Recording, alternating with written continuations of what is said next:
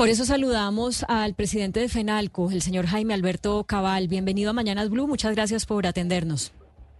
Muchísimas gracias, eh, Claudia. Un saludo para todos los oyentes de Mañanas Blue y a todos ustedes allá en el estudio.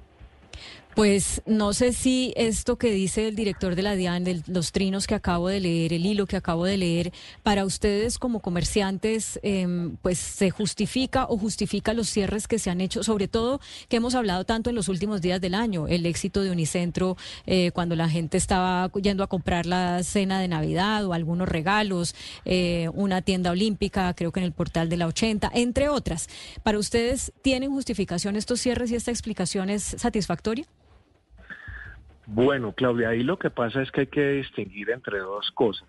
Eh, una es eh, la situación con la facturación electrónica y otra es la forma eh, como de manera confundida se quiere orientar a, a, la opinión pública que es un problema de pago de impuestos. Todos los establecimientos comerciales legales eh, y por supuesto las grandes superficies de almacenes de cadena que han sufrido estos cierres, como el caso de Yugo, como el caso del Éxito, como el caso de Olímpica, cumplen eh, perfectamente con la disposición de la ley de lo, del pago de los impuestos. No se puede colocar, como hace el señor presidente, de que paguen los impuestos como si fuera un problema de impuestos.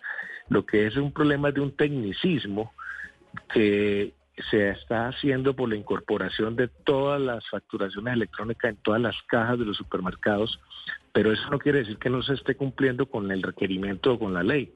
Se está cumpliendo en las demás cajas y en la medida que se van incorporando las nuevas, pues se está cumpliendo, porque el tiempo ha sido muy corto para hacer esto. Entonces creemos que es una medida desproporcionada, es una medida que está extralimitando las funciones de los funcionarios de la DIAN y que de alguna manera está confundiendo la opinión pública y está de cierta forma es perjudicando a la gente que estaba yendo a comprar en estos almacenes. O sea que nosotros no compartimos el trino del señor presidente de que es un tema de pago de impuestos. Es absolutamente falso. Y segundo, creemos que es un tecnicismo que se está exagerando. La DIAN en este momento tiene problemas técnicos en su plataforma de importaciones que no ha sido capaz de solucionar en los últimos dos meses y que le ha causado millonarias pérdidas a todos los empresarios importadores. Entonces, uno no entiende. La verdad que creemos que son medidas desproporcionadas cuando adentro de la casa existen problemas técnicos peores que los que están sufriendo los almacenes de cadena. ¿Y ustedes han propuesto algo para tratar de pues evitar eh, que esta sanción extrema o última eh, para poder resolver esos tecnicismos?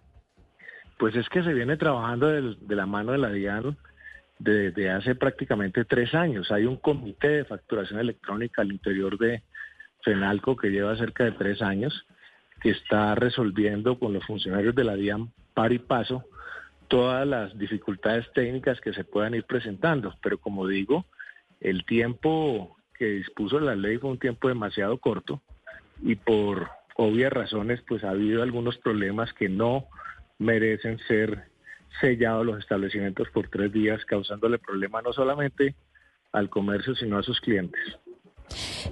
¿Qué, ¿Qué, mm, responsabilidad, si es que se puede usar esa palabra, les cabe a los clientes? Les pregunto, le pregunto esto porque hace unos días una persona me decía que en fin de año las filas en las cajas registradoras de varios almacenes eran enormes y que tenían que ver con que había gente que no quería dar sus datos para la facturación electrónica. ¿Esto es parte de lo que aún se tiene que resolver o no tiene nada que ver con el problema? No, por supuesto que eh, está pegándole a la pepa del problema. El problema es que la gente no quiere dar sus datos y obviamente si no da sus datos, pues no se puede en el momento de la caja, el momento de hacer la factura no se puede expedir y por eso tiene que ir al servicio al cliente, atención al cliente, a que les pidan la factura electrónica o mandársela por correo.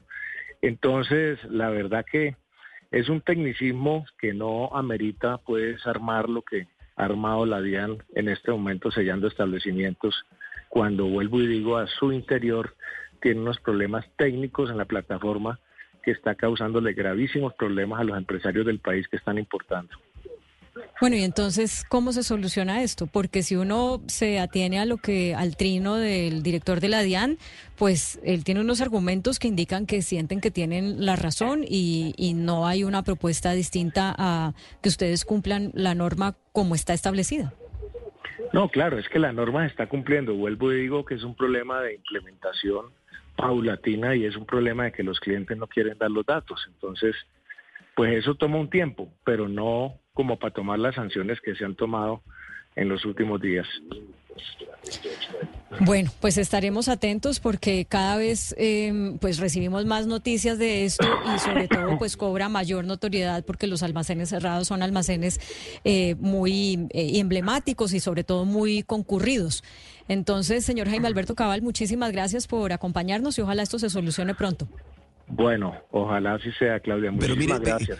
Claudia, permítame un segundo y yo quisiera preguntarle al doctor Cabal antes de que se retire, doctor Cabal, en este sentido. Es decir, el daño reputacional que causa una medida de esta cuando la presentación que se hace es de una presunta o supuesta evasión y no de que está fallando un, afinar un tecnicismo, ¿cómo se puede corregir? Es decir, ustedes ya han hablado directamente con el director de la DIAN para que este daño que se está causando a una marca, a una reputación, se, se, se, le ponga un, un, pare o todavía no ha sido posible esa conversación?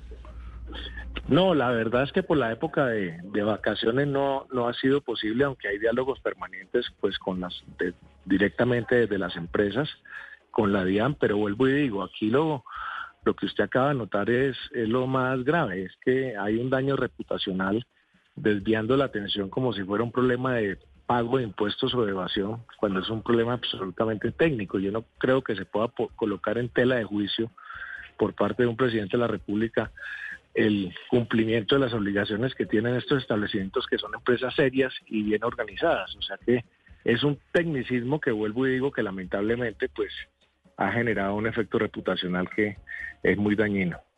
A, todas estas, señor Jaime Alberto, ¿la gente está en la obligación de dar sus datos para que le hagan la factura electrónica o no?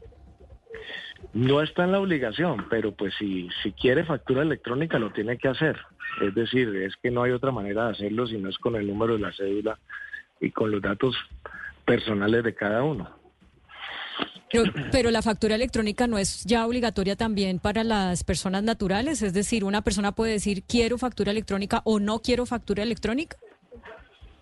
Es decir, la factura electrónica la tiene que expedir el establecimiento obligatoriamente y la persona no está en la obligación de eh, pedir la factura electrónica. Es decir, me explico, la persona, si no quiere la factura electrónica, pues no la pide, pero el establecimiento sí está en la obligación de hacerlo. Claro, o sea que sí o sí le toca pedirle los datos a todas las personas, así la persona no quiera la factura electrónica o, o la puede hacer sin tener datos. No, pues una factura electrónica sin datos es muy difícil de, hacer porque pues obviamente requiere el número de la cédula y el nombre de la persona. Mm. ¿Para cuándo ustedes calculan que van a tener ya eh, los ajustes necesarios para que esto pueda ser pues tan expedito que, ni se note? pues porque No, esto es un trabajo de día a día y como digo, llevamos tres años trabajándole intensamente tema y siempre se han sorteado las inquietudes, pero pues es, es muy curioso que a finales de diciembre y principios de enero en plena temporada pues se hagan este tipo de cierres de establecimientos cuando anteriormente eh, no se habían hecho. Entonces, bueno, hay que esperar a ver y mucho y mucho más complicado pues que se hagan acusaciones de, de evasión de impuestos o de o de falta de pago de impuestos. Es Jaime Alberto Cabal, el presidente de FENALCO, el gremio de los comerciantes en Colombia. Muchas gracias por atendernos. Feliz resto de día. Bueno, igualmente, Claudia. Muchas gracias a ustedes. Muy amables.